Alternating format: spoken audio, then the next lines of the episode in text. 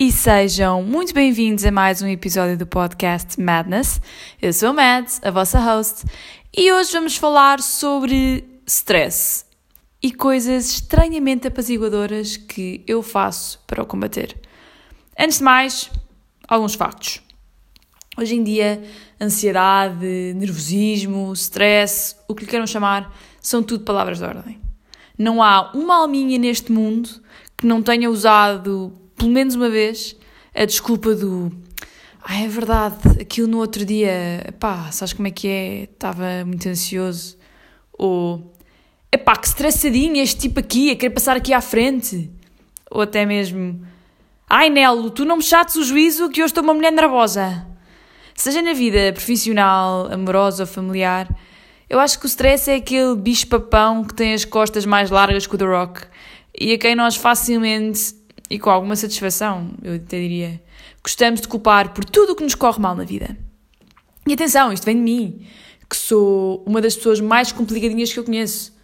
Tipo, eu sou aquela pessoa que fica desorientada quando chega ao supermercado e vê que não há mais salada iceberg e já só resta aqueles pacotes de rúcula, estão a ver? Mas como a vida é como o mundo do espetáculo, tem sempre de continuar, independentemente das contrariedades que possam surgir, eu reparei que eu, ao longo do tempo fui desenvolvendo mecanismos esquisitos, mas estranhamente eficazes, para superar estes meus momentos de. como é que eu diria? panicanço. Provavelmente só funcionam comigo e vocês vão ficar um bocadinho. What the. Mas não custa nada falar sobre eles e acho que o mundo está a precisar desta minha partilha.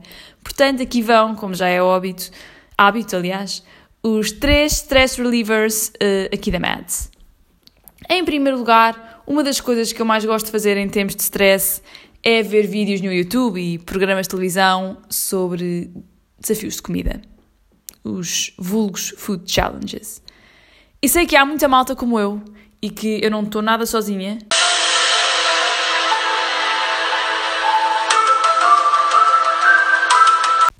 E porquê que eu digo isto? Porque pela quantidade abismal de conteúdos que existe sobre estes desafios de comida, só pode significar uma coisa.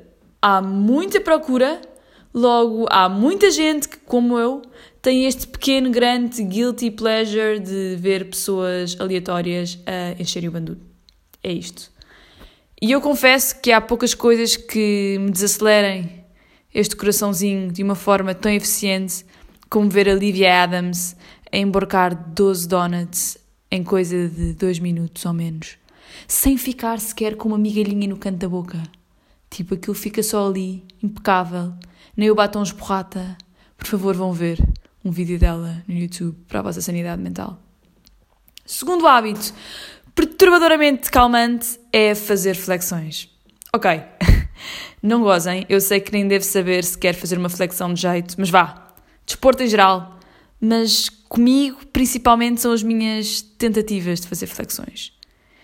Eu não sei se é da perspectiva que temos, do género ir mais baixo e bater mais no fundo, isto é complicado, porque já nem estás a bater com o nariz na porta, estás só mesmo a bater com o nariz no chão.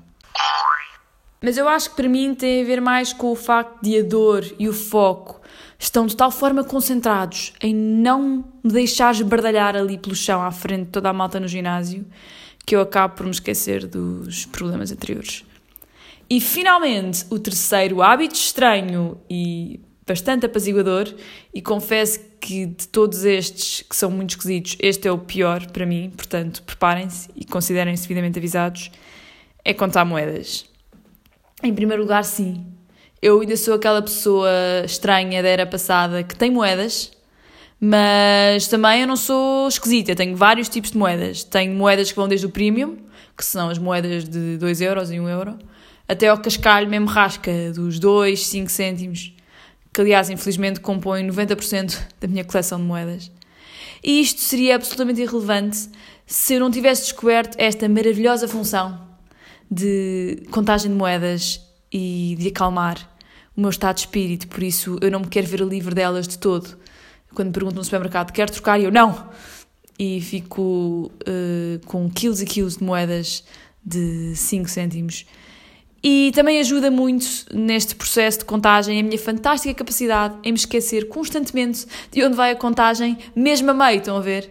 Então posso recomeçar tudo mais uma vez e à quarta vez, à quarta tentativa, já consigo contar as minhas moedas e estou muito mais relaxada.